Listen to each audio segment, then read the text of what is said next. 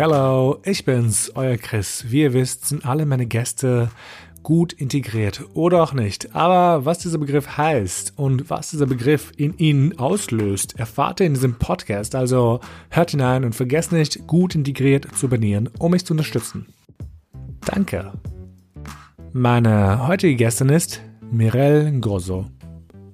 Mirel, vielen, vielen, vielen, vielen, vielen Dank, dass du Zeit gefunden hast, bei mir im Podcast da zu sein. Sehr, sehr gerne. Wie geht's dir? Ja, gut. Sonntagmorgen. Sehr yes. gut. Entspannt. Ja, we're highly professional. um, ähm, ich glaube, viele meiner Hörerinnen und Hörer kennen dich bestimmt. Ähm, magst du vielleicht nochmal in zwei Sätzen ähm, sagen, wer du bist und was du machst? Ja, sehr gern. Also mein Name ist Miriam Gosso. Ich bin vom Beruf Ärztin, Allgemeinmedizinerin, gerade im letzten Drittel von meiner Ausbildung. Und ich bin äh, Landtagsabgeordnete und Gemeinderätin in Wien seit Oktober 2020. Ich habe ein Buch geschrieben für alle, die hier sind. Und ich bin ähm, die, also die Mitinitiatorin von Black Voice, das Volksbegehren. Und ich habe das Black, ich habe die Black Lives Matter Demonstration in Wien damals organisiert. Ich habe sehr viele Fragen vorbereitet tatsächlich. Und ich glaube, es werden sehr viele Fragen, sehr viele Fragen dazu kommen. Aber ähm, die erste Frage: Du bist ja im Kongo geboren und bist dann mit deiner Familie genau. nach Österreich geflohen. Und wie du sagst, du bist jetzt Ärztin und in der Politik tätig. Wie war diese ganze Reise für dich? Also ich kann mich tatsächlich nicht mehr daran erinnern, wie das war, als wir den Kongo verlassen haben. Das äh, war so circa in den 80ern. Mein Vater, der war ein Sozialist und hat, den, hat gegen den damaligen ähm, Diktator, das war Mobutu, ähm, gekämpft mit ganz vielen anderen Studenten und Studentinnen. Und wir haben dann wirklich das Land so über die Nacht irgendwie schnell verlassen müssen und sind dann ähm, hinunter nach Angola ins Nachbarland wo meine Eltern dann circa ein Jahr gelebt haben, Geld gespart haben und das war auch keine leichte Zeit. Ich, mhm. ich erfahre leider Gottes immer von meinen Eltern immer nur so Stückelbrüchteile, also nie irgendwie die ganze komplette Geschichte, wie es war. Also ich merke einfach auch, dass für meine Eltern noch ein großes Trauma ist nach fast äh, über 30 Jahren. Aber soweit ich das verstanden habe, war das damals äh, Angola noch ein kommunistisches Land und Angola hat überhaupt keine gute Beziehung gehabt mit der Demokratischen Republik Kongo. Und somit mussten meine Eltern sich so, so untertauchen und halt schauen, dass sie nicht auffallen, dass sie Kongolesen sind und haben dann halt versucht, äh, Portugiesisch zu lernen und halt äh, so wenig wie möglich aufzufallen. Dann haben sie das Geld gespart und sind dann, sind wir dann mit dem Flugzeug von Angola zuerst nach Italien und dann von Italien versucht in die Schweiz zu kommen, weil in der Demokratischen Republik Kongo spricht man Französisch. Das war früher eine belgische Kolonie. Äh, in der Schweiz hat es nicht funktioniert und wir sind dann äh, nach Österreich, wo wir dann äh, ein Aufenthaltsrecht bekommen haben. Und wir waren zuerst in Dreiskirchen, in diesem mhm. Flüchtlingslager. Warte, Dreiskirchen ist, sorry, ganz kurz, wo ist nochmal Dreiskirchen? Dreiskirchen ist in Niederösterreich, so, okay. ist ein, ein, kleiner Ort, der eigentlich bekannt ist dafür, weil eben der Flüchtlingsheime mhm. dort gibt und eigentlich viele immer dort zuerst ankommen und dann irgendwo anders hin in Österreich verteilt werden. Wir waren halt auch dort über ein Jahr circa und dann von Dreiskirchen nach Wien. Ich glaube, sorry, ich glaube, wir waren auch dort tatsächlich. Weil ich weiß, wir sind, wir sind, I think, wir sind ja auch geflohen.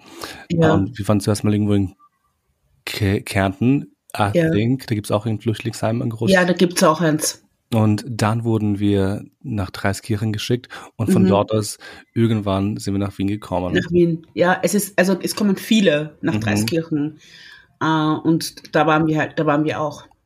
Mhm. Wie warst du denn Eltern damals? Weil ich habe letztens witzigerweise ähm, mit meiner Mutter geredet. Ich weiß auch, dass meine Eltern sehr stückelhaft über den Krieg reden und über den, die Flucht.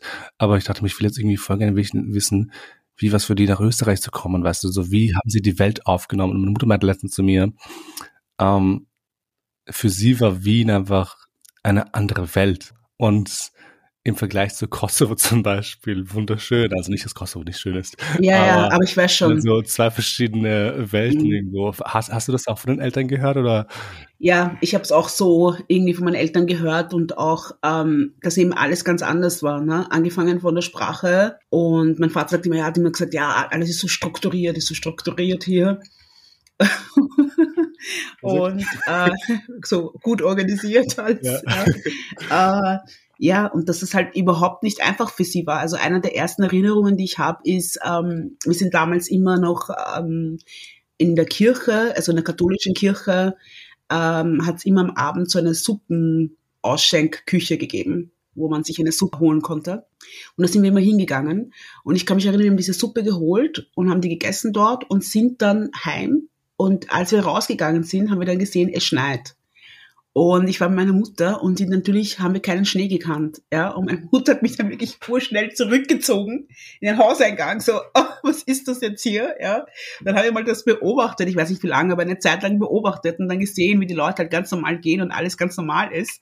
Und dann sind wir raus und haben dann halt wirklich die Hände so aufgehalten und den Schnee auf den Fingern, weil wir das halt wirklich nicht gekannt haben, was Schnee, was Schnee ist. Ja, das sind so meine ersten Erinnerungen eigentlich an, an Wien. Du hast jetzt bisher sehr viel, sehr viel gemacht und sehr viel geleistet und bist jetzt Ärztin. Ich glaube, das ist halt ähm, ein, ein großes Ding für mich zumindest. Ich weiß, meine Eltern wollten immer, dass, ja, dass ich auch was werde. Das sind diese Berufe, oder? Die unsere Eltern immer wollen. Arzt, Ärztin, Rechtsanwalt, Rechtsanwältin, Ingenieur. Ja. ja. Das waren immer diese Berufe, die ich daheim gehört habe. Ja, same. ähm, mein Vater wollte auch voll gerne, dass ich, dass ich Lehrer werde, weil er wollte ah, ja. Lehrer werden. Aha. Und Lehrer haben in Kosovo einen krassen Stellenwert. Ich weiß ja, nicht, in Kongo auch das ist irgendwie, ich weiß nicht warum, ich vielleicht, vielleicht ja. irgendwie die nächste Iteration bilden, keine Ahnung. Ähm, und ich dachte mir so, okay, ich versuch's mal, aber hab's nicht geschafft. Aber ähm, jetzt in deinem Fall, du hast halt sehr viel, sehr viel geleistet und sehr viel erreicht. Glaubst du oder siehst du dich als Vorbild für andere Menschen, die, ähm, die, äh, die ähnliche Erfahrungen wie du gemacht haben? Oh, ich hasse das mit dem Vorbild, weil es ist so, es ist, äh, es ist eine große, eine große, eine große Bürde, nicht Bürde jetzt, aber eine große, äh, ein großen Stern, den man dann halt so vor dir hinstellt, so irgendwie. Ich sehe mich jetzt, ich hoffe einfach, ja, dass ich ähm, junge Menschen, also vor allem POC und schwarze Menschen einfach motivieren kann, nicht aufzugeben und äh, weiterzumachen. Und ich hoffe auch, dass ich so ein bisschen eine Türenöffnerin bin äh, für ganz viele junge Menschen, damit sie in die Politik kommen, Jetzt springen wir gerade, aber weil halt auch in der Politik es extrem wichtig ist, ähm, dass wir das System innerhalb verändern der Politik, ja. Ähm, weil auch die Politik oder die unterschiedlichen politischen Parteien auch nur die Gesellschaft repräsentieren und wir auch dort die, diesen gleichen System strukturell, strukturelle Probleme haben, ja. Und, äh, und ich glaube, es ist einfach auch an der Zeit, dass man auch die Politik oder die politischen Parteien auch innerhalb verändert. Und für das braucht man einfach neue Leute, die hineinkommen, neue Leute mit neuen Ideen, vor allem auch Experten und Expertinnen in den unterschiedlichsten Themen. Und ich hoffe, dass ich einfach so eine Türenöffnerin bin mhm. für vor allem POC und schwarze Menschen, dass sie in die Politik kommen, weil wir einfach wirklich dort extrem unterrepräsentiert sind. Also wenn ich mir jetzt nur die SPÖ anschaue, im Wiener Landtag sind wir vier, in der Bundes, äh, in der Bundespolitik sind wir drei. Äh, und wenn man sich Wien anschaut und sieht, dass da jede dritte bis vierte Person eine Migrationsbiografie hat, sieht man ganz klar, dass das nicht unsere Gesellschaft widerspiegelt. Ja, und ich hoffe, dass ich einfach junge Menschen motiviere, in die Politik zu gehen. Und ich weiß, wie es bei mir war, ähm, als ich jung war, ich hatte eigentlich kaum Vorbilder in Österreich. Ja, also was heißt kaum, gar keine. Ja, alle meine Vorbilder äh, waren ähm, Sängerinnen. aus der aus USA, ja, uh, Whitney Houston und so, ja, das waren die Leute. Ich kann mich erinnern, als Kind habe ich sogar Whitney Houston Briefe geschrieben, oh. habe nie eine Antwort erhalten, weil wahrscheinlich meine Eltern es eh nie abgeschickt haben, ja.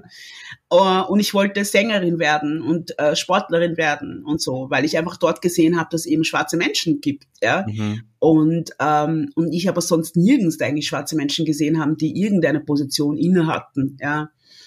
Und ich, ich, also das hoffe ich schon, dass ich in dem Sinn schon ein Vorbild bin, dass, äh, dass einfach junge Menschen wissen, ich kann auch in die Politik gehen, ich kann auch was verändern, ich kann auch Ärztin werden. Ich glaube, das ist einfach total wichtig. Ich, ich, ich meine, du hast ja eh schon angesprochen, aber Österreich äh, selbst ist ja auch ein total kulturelles Land. Man muss das ja irgendwie anerkennen tatsächlich und man braucht diese Vielfalt in den ganzen Landtagen. Ja. Die, diese, diese Menschen ähm, müssen halt irgendwie agieren, sie müssen in die Politik rein, sie müssen sich für Interessen von ähm, Randgruppen oder halt nicht mal Randgruppen. Das Nein, wir sind ein Teil dieser Gesellschaft, ja. ja.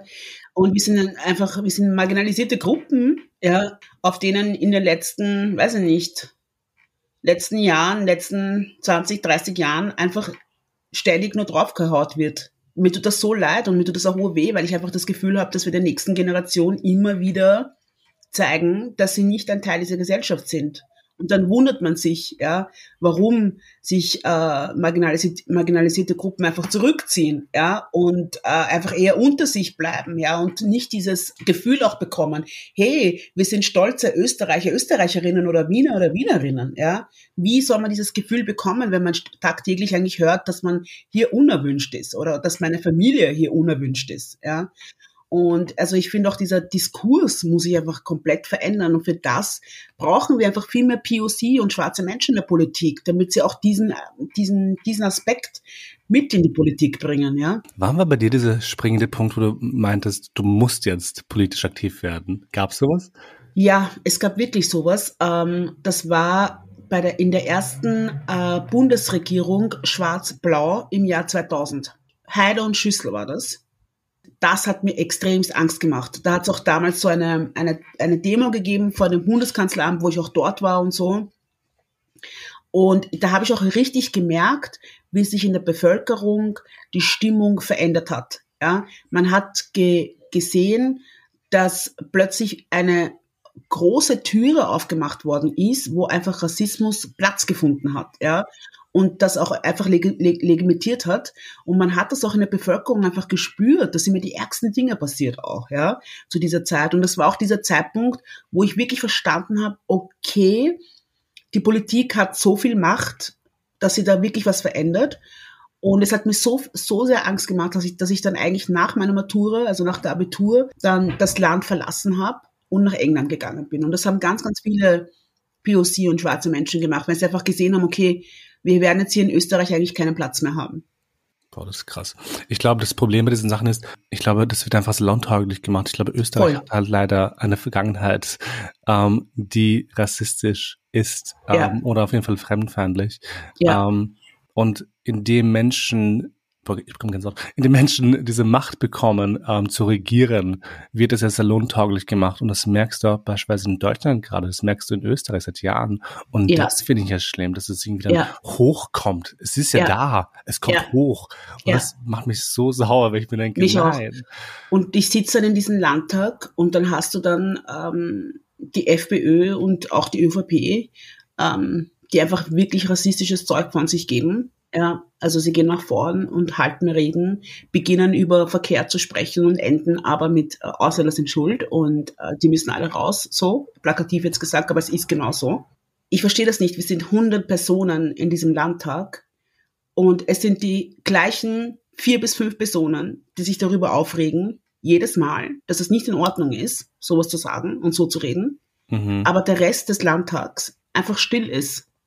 Ja, und dann denke ich mir, wir sind alle mitschuld, weil mhm. man muss seinen Mund aufmachen in dieser Position, in der wir sitzen. Auf ja? jeden Fall.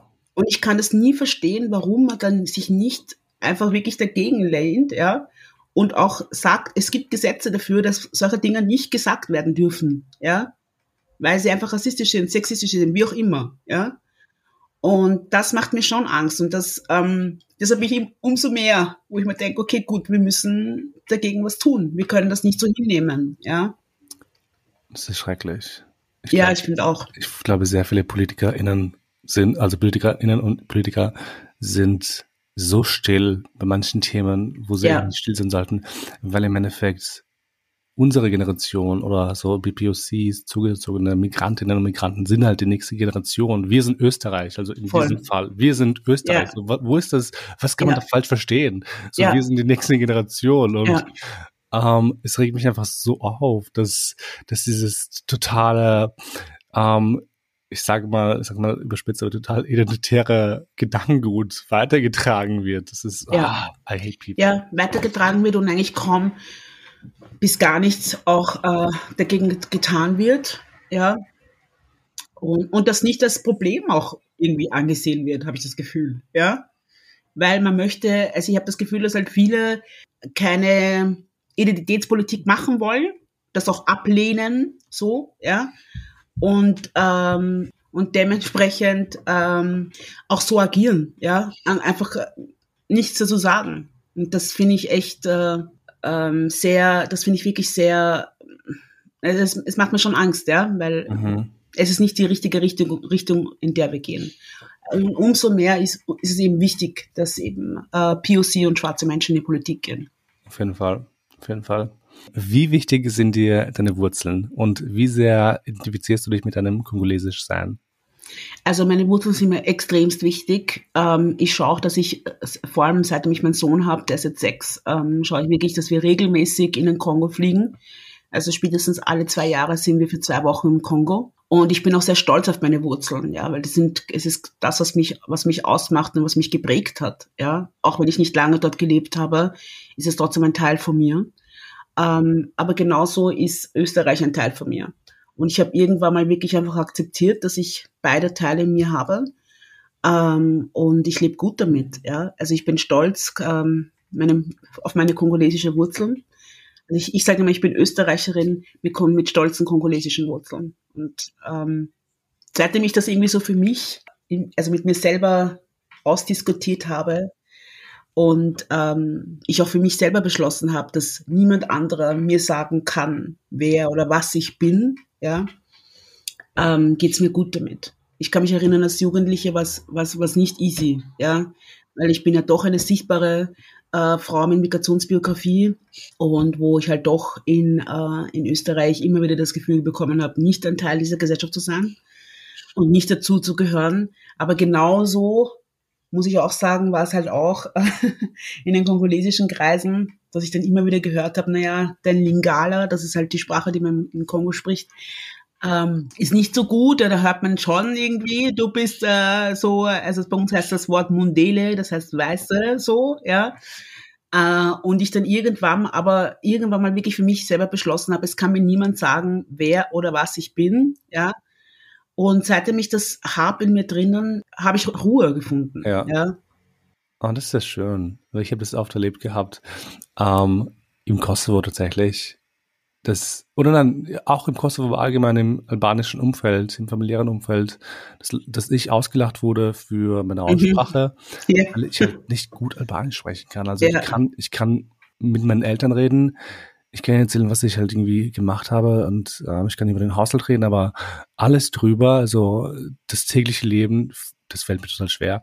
Ich kann die Sprache gar nicht mal so gut und ich wurde aber so oft belächelt und verurteilt deswegen. Ja. Und dann wurde auch so oft gesagt, so, ja, du bist, du bist kein richtiger Albaner oder du hast dieses Mindset und ähm, ich habe auch mal gehört von jemandem, ähm, das war so witzig, so, ja, du bist ein Mann, du musst dich für Männerrechte einsetzen. Ich war so auf, oh Gott. Okay. okay. you have, you have, we, we, but you have all the rights of the world, but our rights. Ja, um, setzen wir es noch dafür ein. ja, ja, mir wurde einfach dieses Gefühl gegeben dauernd, dass ich halt nicht genug war oder zu mhm. wenig albanisch war. Und ich war irgendwann ähm, mir gesagt, you know what, ich bin halt, ich bin halt auch wie ich bin. Ich würde auch nicht mal so weit gehen, dass ich sage, dass ich österreichisch bin. Ich habe mittlerweile diese Ruhe von zu sagen, ich bin westlich. Also ähm, das ist halt auch ein sehr breites Spektrum, muss man mhm. zugeben. Ja, aber, aber trotzdem, ich finde es voll okay. Ich finde, jeder sollte für sich selber entscheiden. Niemand hat das Recht dazu, einen zu verurteilen oder einem zu sagen, was man ist oder wer man ist. Ja, Entschuldige. Auf jeden Fall. Ja. Auf jeden Fall. Ähm, dieser, ich habe das ja vorhin schon erwähnt, aber dieser Podcast heißt ja gut integriert, ähm, ja. weil ich mit diesen, diese, diese, diese Kraft aus diesem Wort rausnehmen möchte. Ja. Und ich halt auch dieses Wort, also diese, diesen Stempel bekommen habe. Du bist einer der guten Ausländer, du bist ja. gut integriert, was mich halt so aufregt, weil so was für ein Mindset hast du in deinem Kopf, was für ein Bild hast du von Albanern zum Beispiel, in meinem Fall, in deinem Kopf. Ähm, aber vielleicht mal als Frage für dich, was bedeutet es für dich, gut integriert zu sein oder vielleicht auch Integration allgemein? Also dieses Wort Integration, da kriege ich schon Goosebumps, weil das mir schon so, also da kriege ich Bauchweh auch, ja. Kann das Wort überhaupt nicht mehr hören. Gerne, also ich höre das überhaupt nicht mehr gerne und ich finde, ähm, das ist auch wieder so ein Begriff, den die weiße Mehrheitsbevölkerung so aus der Korn hat und, äh, und dann so viel auch in uns hinein projiziert, ja, was wir sein müssen oder wie wir sein müssen, äh, damit sie uns praktisch akzeptieren können und, und, und, und wieder, ja, also wieder vor. Niemand kann uns sagen, wie wir hier, also wie wir uns hier zu integrieren haben oder damit wir dazugehören und akzeptiert werden. Wo kommen wir da hin? Wir sind ein Teil dieser Gesellschaft, Punkt. Ja, ich habe mal bei einem großen Drogeriehandel ähm, gearbeitet in Österreich. Ich weiß gar nicht, ob ich den Namen nennen darf. Auf jeden Fall. ähm, lieber nicht. Auf jeden Fall erinnere ich mich, wir mussten auf der Straße arbeiten. Das war bei der, beim, bei der, boah, wie heißt die Straße in Zehn? Ich glaube, Quellenplatz oder so. Ja, Favoriten. Ja, irgendwo dort. Auf jeden Fall, auf jeden Fall gab es irgendwie so zwei Spuren, wo man gehen konnte und wir mussten irgendwie draußen vor der Filiale irgendwie so Boxen runterholen und die waren echt schwer und wenn jemand da durchgeht und es fällt, dann wirst du wahrscheinlich nicht sterben, aber du wirst auf jeden Fall dich verletzen. Und es gab aber auch einen anderen Weg. Und dort war so ein Typ, der ist genau durch diesen Spalt durchgegangen, wo ich gehen sollte. Ähm, und ich zu ihm so, ja, Verzeihung, wieso kannst du nicht auf der anderen Seite rumlaufen? Ähm, hier ist es halt gefährlich. Und dann meinte er zu mir, so, verpiss dich, wo du hergekommen bist. Ich arbeite seit 50 Jahren in Österreich und ähm, scheiß Ausländer. Ich so, du Arschloch. Ähm, ich lebe hier, seitdem ich irgendwie drei Jahre alt bin. So, woher nimmst du dir dieses Recht, Recht zu voll, sagen, ja. dass ich zurückgehen soll, wo ich hergekommen bin? Ich kenne halt nur Österreich. Ja, natürlich, ich bin in Kosovo geboren und ich liebe auch Kosovo, ähm, bis zu einem gewissen Grad. Aber what? Und mich hat das so aufgeregt, dass dann irgendwie diese Wut, ich war damals halt 21, habe einfach einen Text geschrieben und ähm, ich habe darüber geschrieben, dass es eigentlich so schlimm ist, weil weil Integration ähm, beginnt halt nicht nur auf einer Seite, Integration beginnt Voll. auf zwei Seiten. Also auf beiden Seiten, genau. Es ist ein Geben und ja, ja, ja. es ist ein Geben und Nehmen, ja. Und äh, und es und es bedeutet auch von von beiden Seiten eine gewisse Toleranz auch mitzubringen, ja, für den anderen. Auf jeden Fall. Und das und das ist ja genau das, was hier ist. Man verlangt immer nur von uns, immer nur von einer Seite und von der anderen Seite ja eben gar nichts, weil die die vermeintlichen sind, die die richtigen sind. Genau, und das finde ich halt, das finde ich halt so schlimm, weil ich mir denke, wir alle leben diesen Ort, wir alle leben hier und zahlen ja, unsere Steuern. Und wir und alle, alle Menschen, die hier leben, wir machen diese Stadt oder dieses Land aus. Und ich, ich denke mir so, Österreich, wie gesagt, war halt immer ein Ort voller Kulturen. Wien ist ein Ort voller Kulturen. Ja. ja. So, und ganz Österreich, also auch immer, ich bin jetzt kein Historiker, muss man zugeben, aber wenn man, wenn man in die Vergangenheit hineingeht, Österreich war riesig oder das ja. österreichische äh, Habsburger Ja, Dankeschön. Geschichte viel gehabt. was soll, was soll man ist, wie kann man dann so ein Mindset haben? So, nein, so, mach doch auch einen Schritt davor und lenk Kulturen kennen, ja. Menschen kennen, bau ja. Vorurteile ab.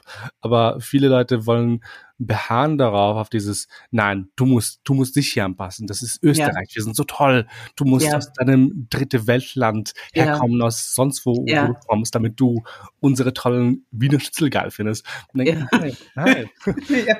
und das, und ja, voll. Und das ist halt schon das, ist das Problem, finde ich.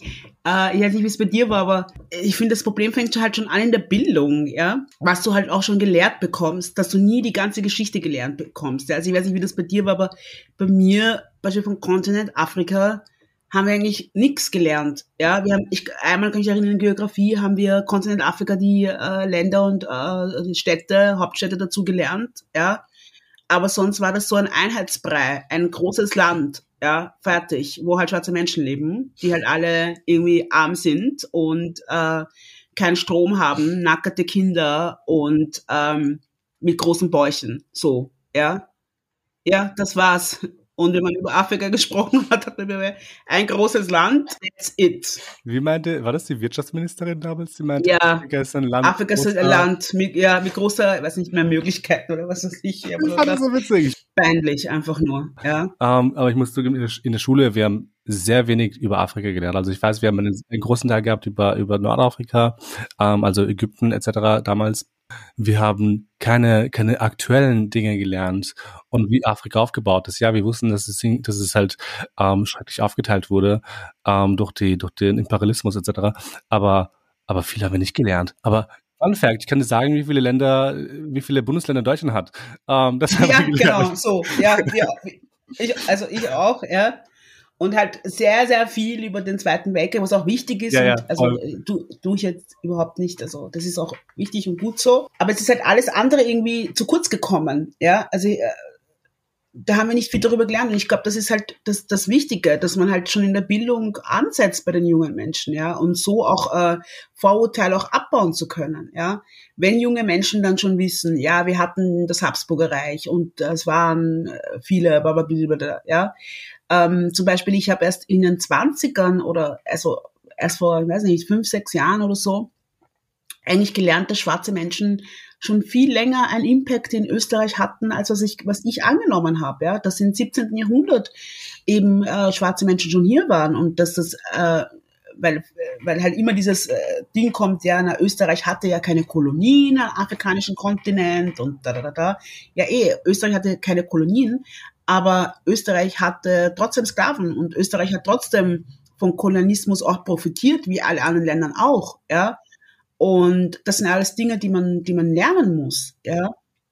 Und ich glaube, damit äh, beginnst du dann auch schon Vorurteile abzubauen. Und du musst halt auch schon in der Schule einen antirassistischen Diskurs auch lernen, mhm, ja. Auf jeden Fall. Und du musst die nächste Generation schon so darauf aus, ausbilden. Ja, ich glaube, Österreich hat da so viel zu machen, vor allem in Ja, da ist, ist extrem viel Nachholbedarf, weil ich weiß von mir selber, ich meine, das ist auch schon wieder lang her, aber ich höre immer wieder Geschichten, die sich sehr ähneln äh, von meiner Geschichte.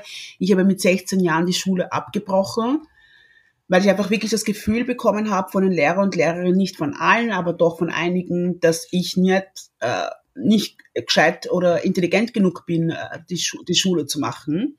Und mir wurde eher immer angeraten, aufzuhören und arbeiten zu gehen. Und ähm, wenn du dann jetzt noch aus einem Haushalt kommst, ja, und da, mache ich jetzt äh, meine Familie keinen Vorwurf, aber wenn du noch aus einem Haushalt kommst, wo eben die Eltern so viel arbeiten und einfach keine Zeit haben, sich jetzt großartig um deine Schulausbildung zu bilden, dann lust du ab.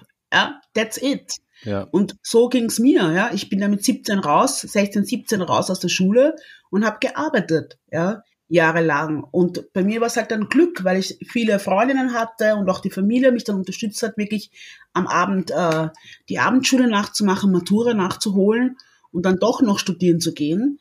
Aber wie viele haben dieses Glück? Und es sollte eben nicht von Glück abhängen, ob ich eine gute Schulausbildung bekomme oder nicht, sondern das muss einfach die Schule providen die Kinder dort abzuholen, egal wie groß ihr Rucksack ist, den sie tragen, aber sie so abzuholen, dass alle die gleiche Bildung erhalten und auch alle den gleichen Weg gehen können. Und es ist nicht von irgendwoher, dass diese Studien gibt, die klar aufzeigen, dass Kinder, die aus Akademikerinnenfamilien kommen, uh, more likely uh, studieren gehen, als Kinder, die ähm, nicht aus einer Akademikerinnenfamilie kommen. Aber wie, wie war es bei dir damals? Ich meine, du hast vorhin jetzt auch ein bisschen angeteased, dein Upbringing, aber hast du das Gefühl gehabt in Österreich auch als Jugendliche primär, ähm, dass du dich irgendwie anpassen musst oder das, dieses Gefühl, dass du einfach nicht reinpasst in das System? Ja, absolut. Also das hatte ich eigentlich immer so. Ja, ich passe nicht rein, ich gehöre nicht dazu. Ähm, hätte das natürlich früher nicht in diesem Ausmaß benennen können, dass es wegen der Hautfarbe ist mhm. und äh, das, das hätte ich nie so sagen können, dass es Rassismus ist und Sexismus und dass, dass so viele Sachen einfach mitspielen, die Klasse auch mitspielt, ja.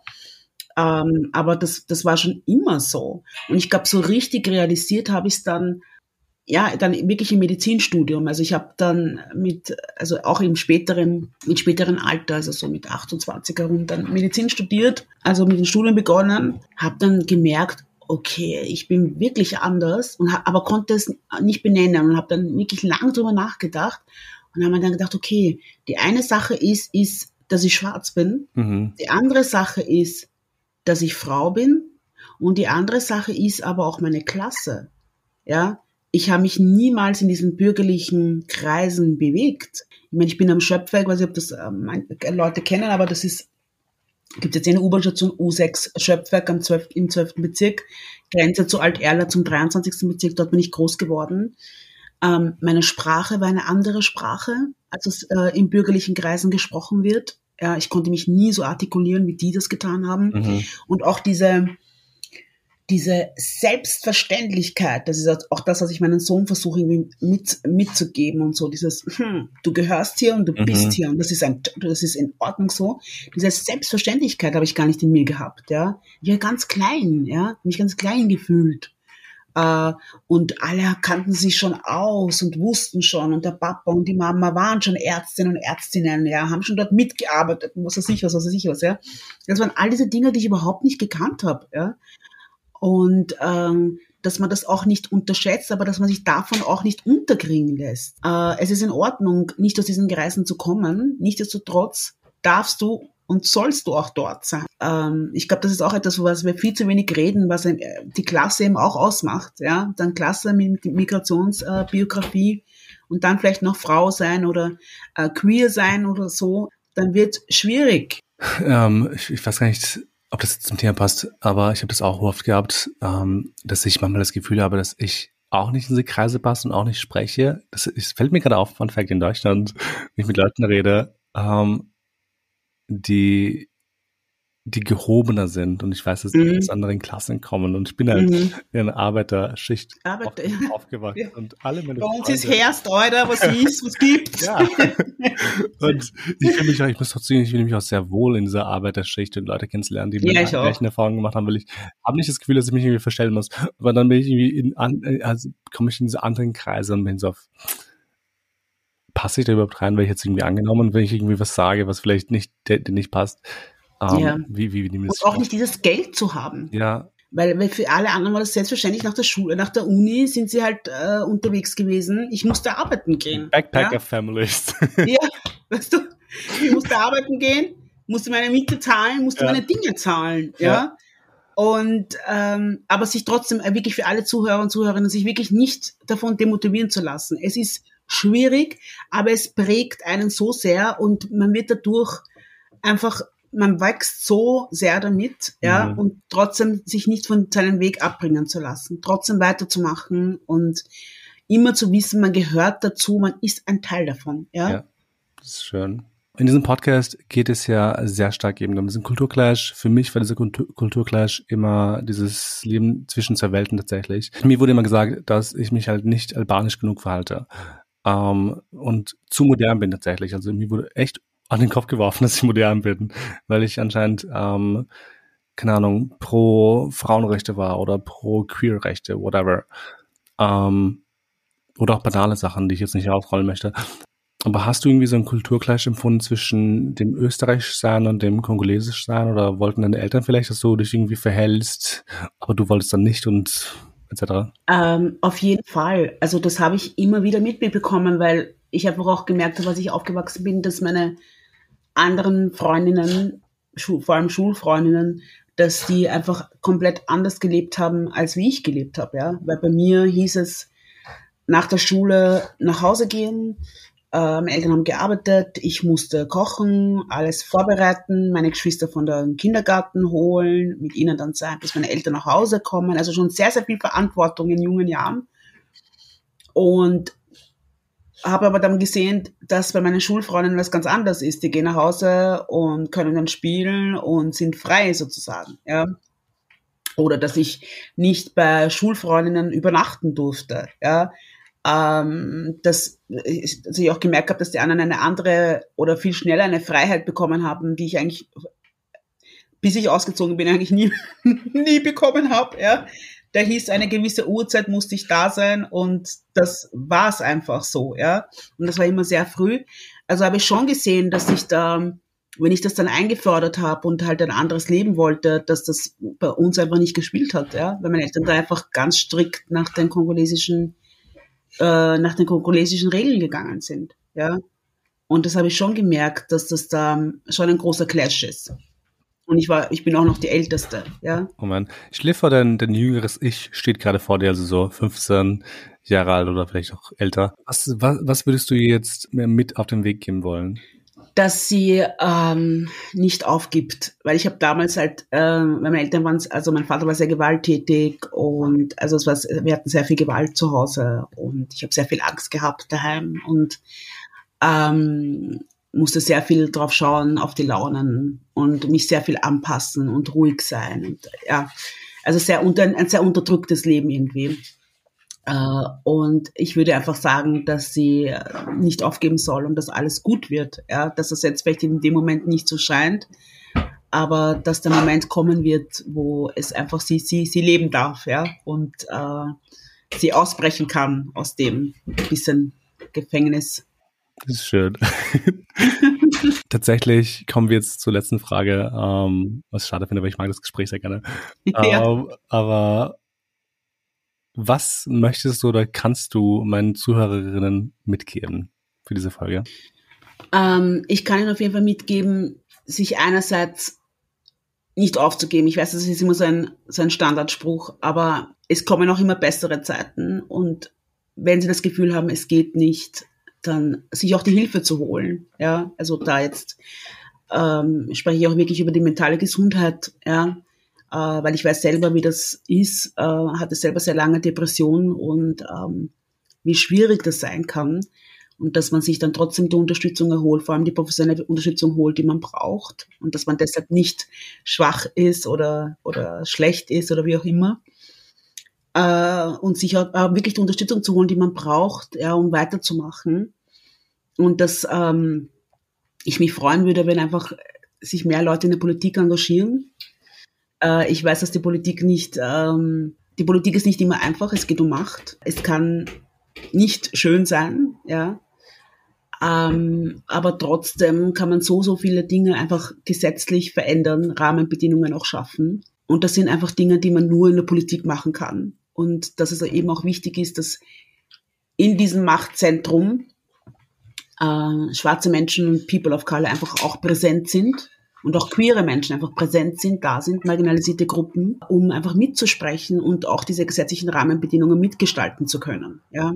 Und dass wir das nicht einfach nur alten weißen Männern überlassen dürfen und auch nicht nur weißen Frauen überlassen dürfen, sondern dass wir da auch wirklich ähm, mit dabei sein müssen.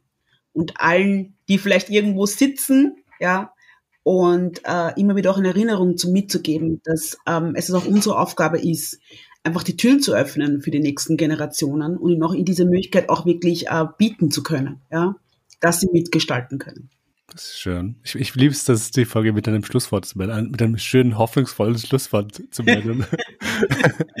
Sehr gut. ja, aber das ist mega. Ich freue mich auch voll, dass du da warst und ich finde es toll. Danke für die Einladung. Es war ein sehr cooles Gespräch. Das freut mich. um, ähm, ja, dann, dann haben wir es jetzt, ähm, Mirel. Ähm, es war toll. Ähm, ich Danke finde, dir. was du machst, ist wundervoll. Ich finde es toll, dass du so viele Menschen inspirierst. Und ich bin mir sicher, dass du super viele Leute inspirierst ähm, mit deinen bisherigen Arbeiten und mit deinem Engagement. Ähm, deswegen, keep doing it. Thank you. danke. Vielen Dank, wirklich. Und auch danke für die Möglichkeit, dass ich heute mit dir plaudern durfte. Natürlich. Ähm, yes. Und für alle anderen Menschen, die gerade noch zuhören, vergesst nicht, gut integriert zu bedienen auf Apple Podcast, ähm, Spotify und sonst, wo es noch Podcasts gibt. Ähm, yes. Und wir hören uns das nächste Mal. Tschüss.